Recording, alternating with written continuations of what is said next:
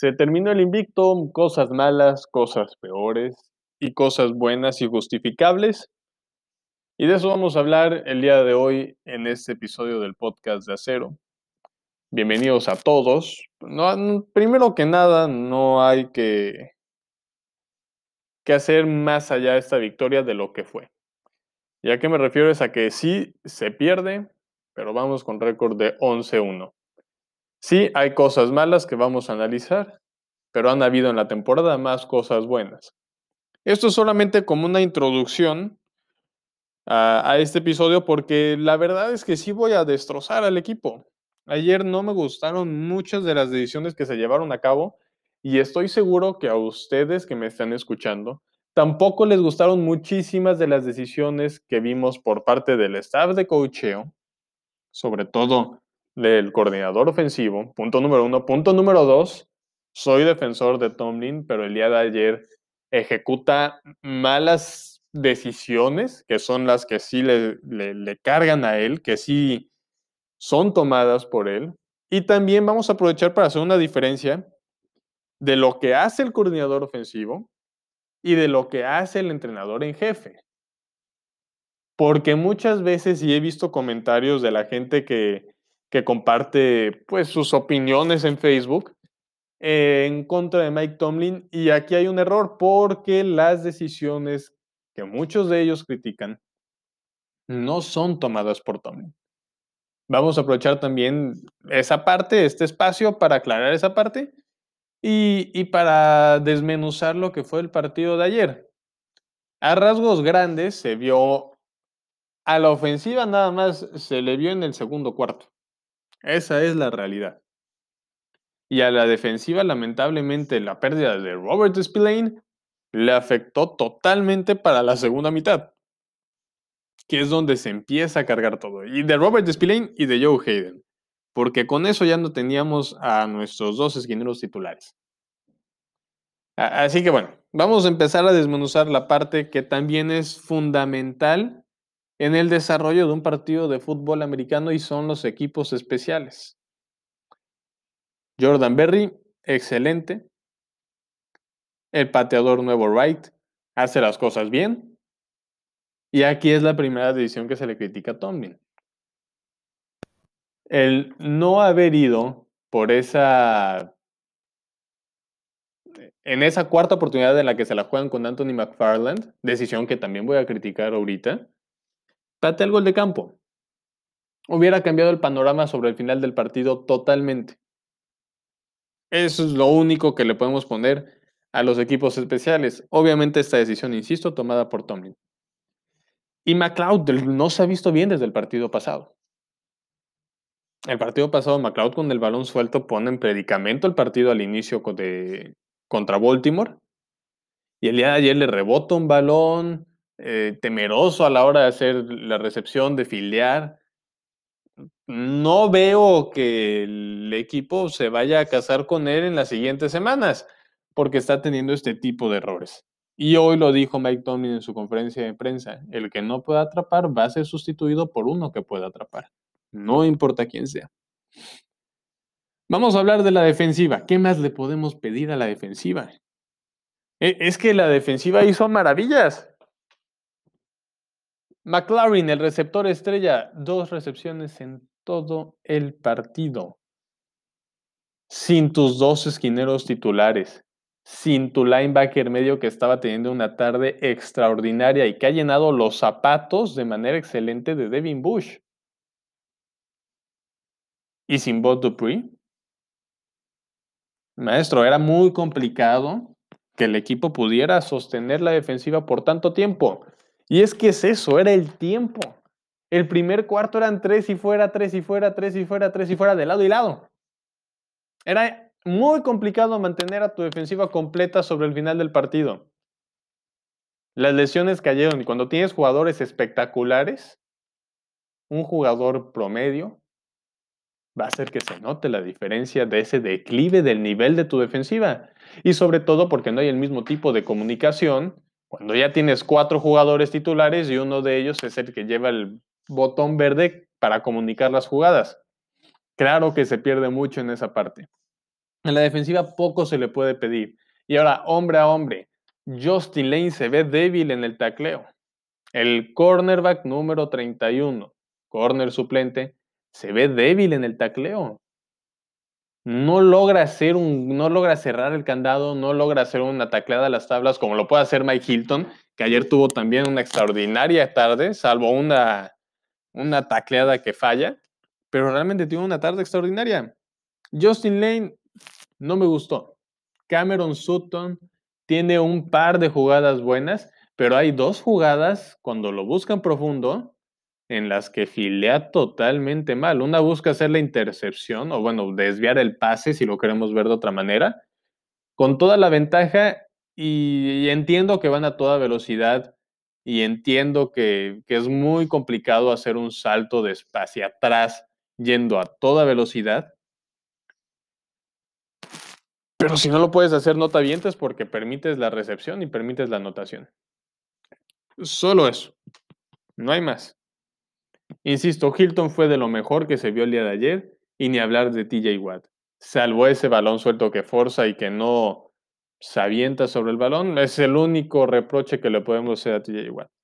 Lamentablemente de Alex Highsmith no podemos decir muchos porque la persona que está ahí es otro fuera de serie como Dupree.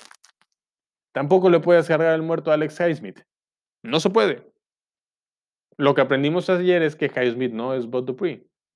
Es su primer partido como titular. Creo que puede tener un boost contra el equipo de Buffalo. Pero hasta el momento no podemos comparar a un veterano de 5 años, 6 años, como Bob Dupree, con un novato como Alex Highsmith. Y finalmente, último comentario que quiero hacer de la, de la defensiva, además de también pues hacer eco del gran partido que tuvo Stephon Tweed y Cameron Hayward, es decir que Chris Wormley, el número 95 que llega vía trade en, en el offseason desde Baltimore,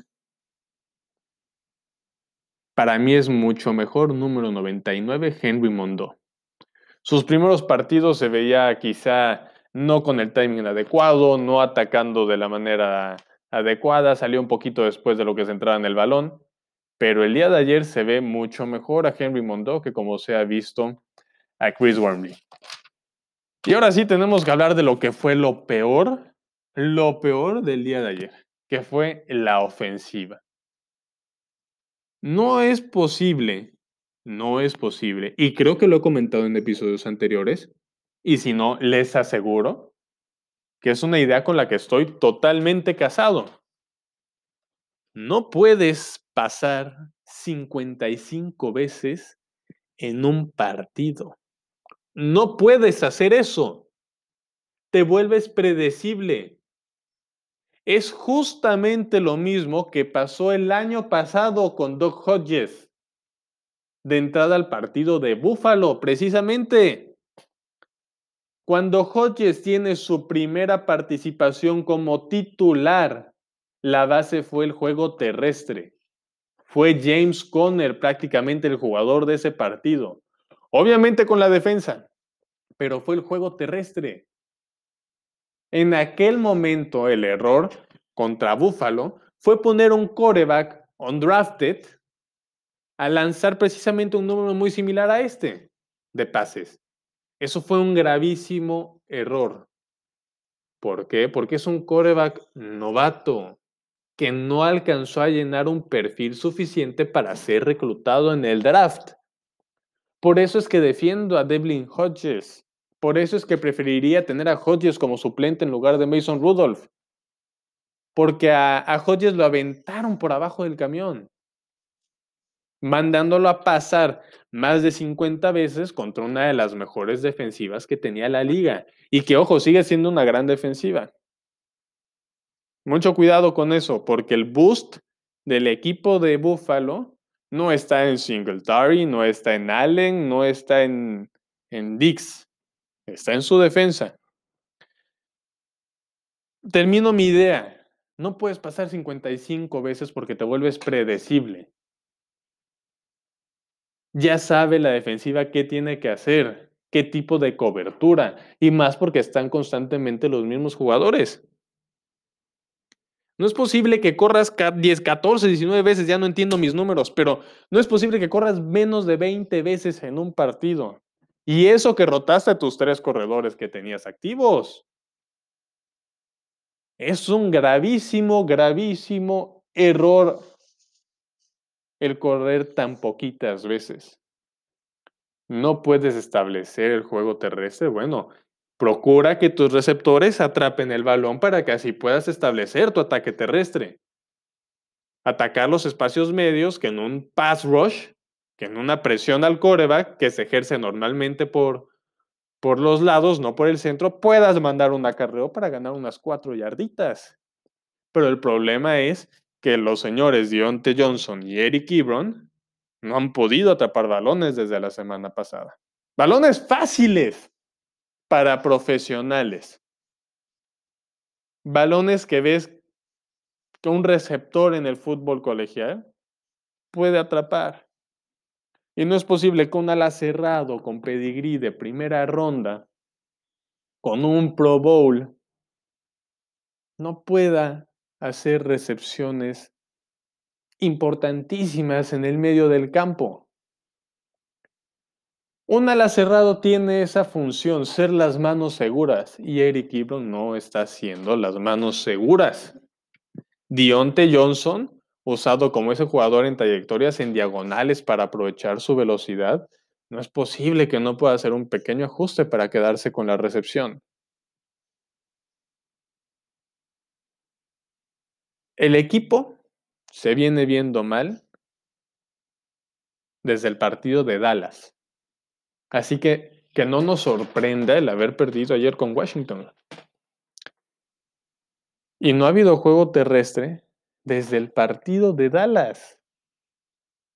Escuchen los primeros episodios del podcast de Acero. Hasta la semana de Filadelfia. Estábamos promediando más de 100 yardas por tierra. Ya no está esa jugada en la que McLeod o Claypool salen en acarreo de un lado a otro. Ya no está habiendo ese tipo de creatividad en la ofensiva tampoco. El equipo está cayendo exactamente en lo mismo que cayó el año pasado. Y culpar al Big Ben o haber culpado a Devlin Hodges es lo menos objetivo que podemos hacer. Tampoco la culpa está en Mike Tomlin. Mike Tomlin no llama las jugadas. Mike Tomlin controla al equipo, orienta al equipo. Y Mike Tomlin tiene a una persona que tiene que ejecutar un llamado de jugadas. El error de Mike Tomlin, si lo queremos ver culpándolo, es tener como coordinador ofensivo a Randy Fickner. Esa es la realidad. Randy Fickner está casado con el ataque aéreo. Está casado con el Big Ben. Está sobre todo casado, insisto, con pasar el balón. Por poner hace un año a tu coreback novato a lanzar contra la mejor defensiva de la temporada, aérea, y ponerte a pasar con un coreback veterano cuando tus receptores no están haciendo las recepciones. Y hoy lo dijo Tomlin, insisto, el que no pueda atrapar, se cambia por uno que pueda atrapar. Que no nos extrañe ver más participativo a Dion Kane, que está en el equipo de práctica. Al propio McLeod. Y ojalá se le den más oportunidades a uno de los dos receptores que han demostrado que puede atrapar el balón y hacer jugadas, sin importar doble, triple cobertura. James Washington, número uno, y pongo primero a Washington porque es al que menos oportunidades se le da, y al jugador que el equipo se tiene que encargar de firmar en el offseason, que es Juju Smith Schuster. No estaba convencido que tuviera que ser ese jugador sobre el que tenía que enfocarse en el offseason el equipo. Pero definitivamente después de ver la bravía que ha tenido partido con partido, la seguridad que le ha dado al Big Ben para lanzarle. Porque ayer le lanza en un par de ocasiones en zona este, con contingencia, con bastantes jugadores rivales. Se le lanzó a Julius Smith-Schuster en el centro del campo e hizo la recepción. Y se llevó un par de golpazos y aguantó. Julius Smith-Schuster tiene lo que no ha demostrado ni Ebron ni Johnson en esta temporada. Johnson ha tenido cosas buenísimas, pero lo buscan en promedio más de nueve veces por partido. Si esas mismas oportunidades se le dieran a James Washington, que muchas veces también se encuentra abierto, vaya, otra historia totalmente diferente. Además de esto, pues vamos a criticar un par de jugadas, tres llamadas de jugadas. Y la primera es estando en la yarda 1. Tu plan de juego sea correr con Benny Snell, que a pesar de muchos tenerlo en el concepto de ser un corredor de poder, no lo es. Y hacerlo en más de una ocasión. Número 2 pasarle a tu liniero ofensivo elegible cuando vienes saliendo de la lista de COVID, de no haber jugado tu partido pasado, de no haber entrenado durante toda la semana. Error número tres en esas mismas jugadas. Poner a tu fullback como bloqueador sobre la línea. No en formación y Solamente lo puso una vez en formación y y a su a la persona que tenía que bloquear, la bloqueó. Ahí le ganaron a Corafor, no a él. O le ganaron al ala cerrado, no a él. Por Dios, no tienes a Conner, que es el que te ha funcionado en esas jugadas. McFarland no te va a funcionar en esas jugadas. Es un novato. Generalmente los corredores llegan menos pesados del propio peso, válgase la redundancia, que necesitan para la liga. Tienes a un fullback que le estás pagando, que lo trajiste en la agencia libre, que está sano. El pretexto al principio de la temporada era que no estaba sano. Está sano. Ponlo a correr una bendita yarda. Nada más. Lo necesitas, lo trajiste para hacer ese tipo de jugadas. Para eso es un fullback, no para jugar equipos especiales. Para eso recluta una séptima ronda y mételo ahí.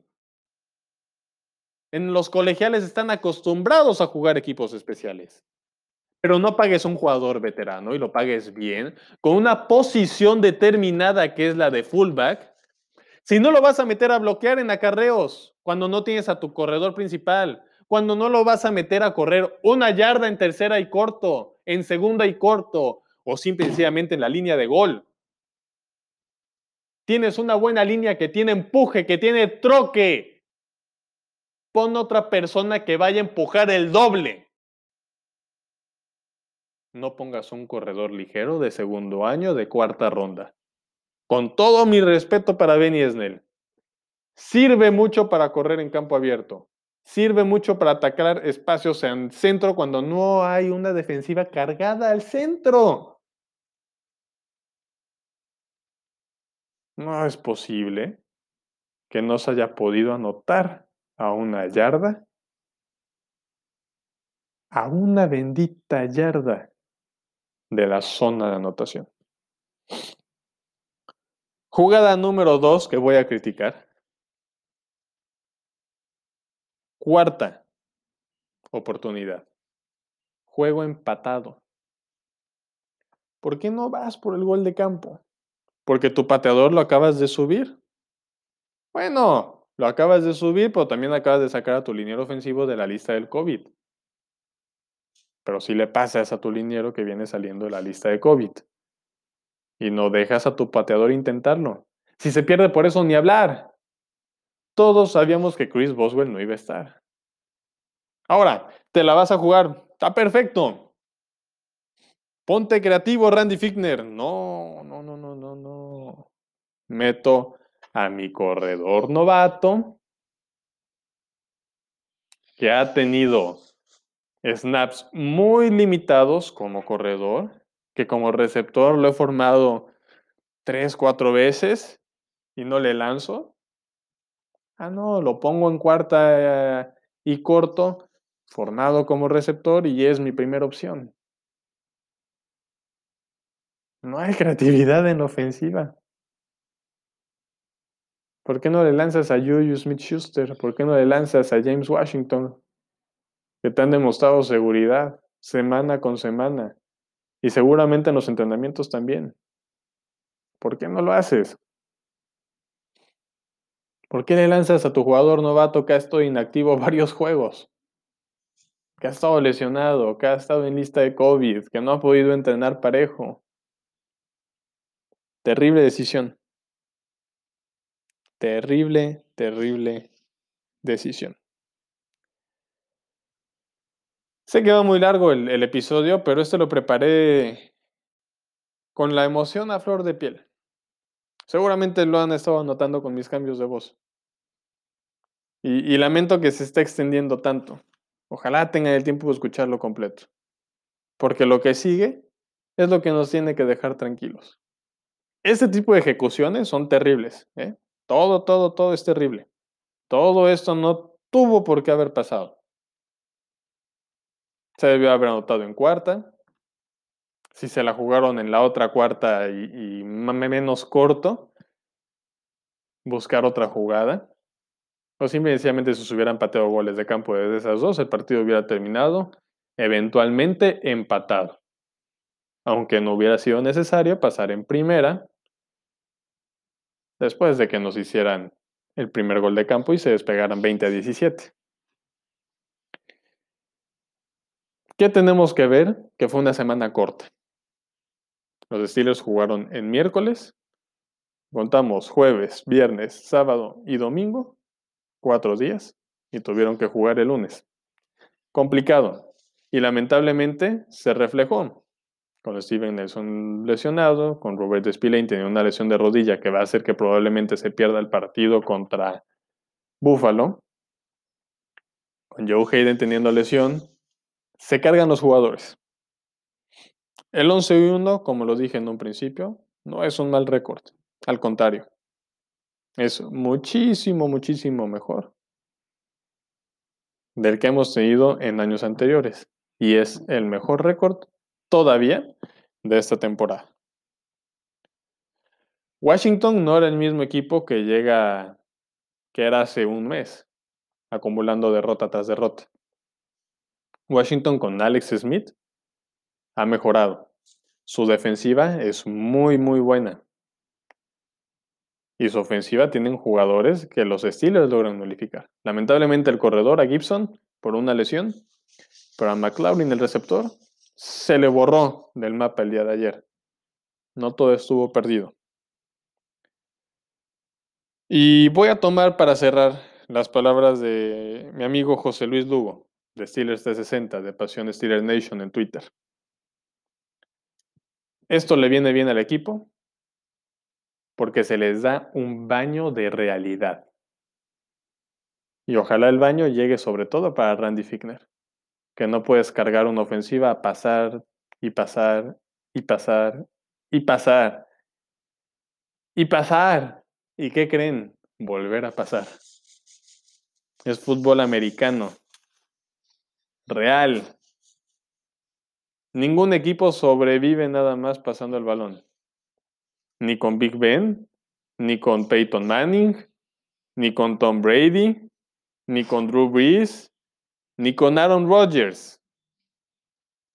Revisen los corredores que cada uno de estos equipos, en su momento o en la actualidad, tienen.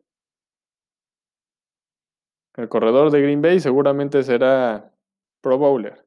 Alvin Camara de los Santos, ni se diga. Mark Ingram en su momento. En la actualidad, Patrick Mahomes tiene un gran novato como Edwards Hiller. El supertazón pasado consiguieron anotaciones corriendo. No es algo difícil de descifrar, es una realidad. Obviamente no es como en la época de los 70 cuando le cargabas el juego a Franco Harris, a Rocky Blyer, más adelante a, a Foster, más adelante a Jerome Bettis y Willie Parker. Ya es un juego donde efectivamente lo que más se hace es pasar. Pero el juego terrestre sigue siendo fundamental. Pregúntenle a los cuervos quién lo sacó el año pasado, Ryan Tannehill o Derrick Henry. Es eso, simple y sencillamente es eso.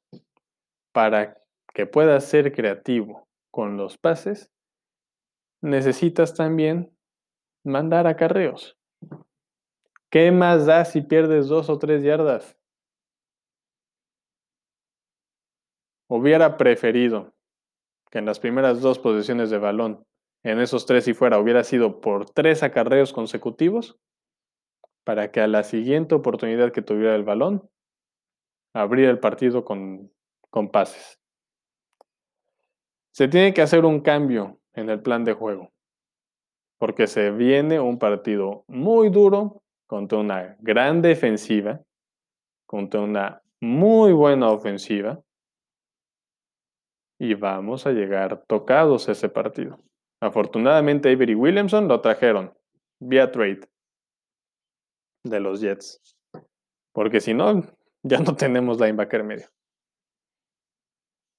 Se tiene que hacer un cambio al plan ofensivo. Y perdonen la redundancia. Es que realmente lo que se vio ayer fue triste por parte de Randy Figner. Triste. Este sí parece podcast, 27 minutos. Si lo escucharon completo, les doy las gracias. Quiero saludar a, a, quienes han sido seguidores y dejan comentarios. Y los invito a que sigan dejando comentarios, como Jared White, Alexis Chino, mi amigo Jesús Morales, mi novia Valeria Sili. Sigan dejando comentarios. Esto alimenta, alimenta el propio canal. Me alimenta como ser comunicador. Y espero que también mis respuestas y esto los alimente también. Nos vemos el día viernes con la previa de lo que será el partido más atractivo de la semana y el más duro en un buen rato para los Steelers. Un abrazo, que sea una gran semana. Yo soy Jerónimo Buganza. Recuerden, quienes tengan cuenta de Twitter, seguirme ahí. Muchas actualizaciones.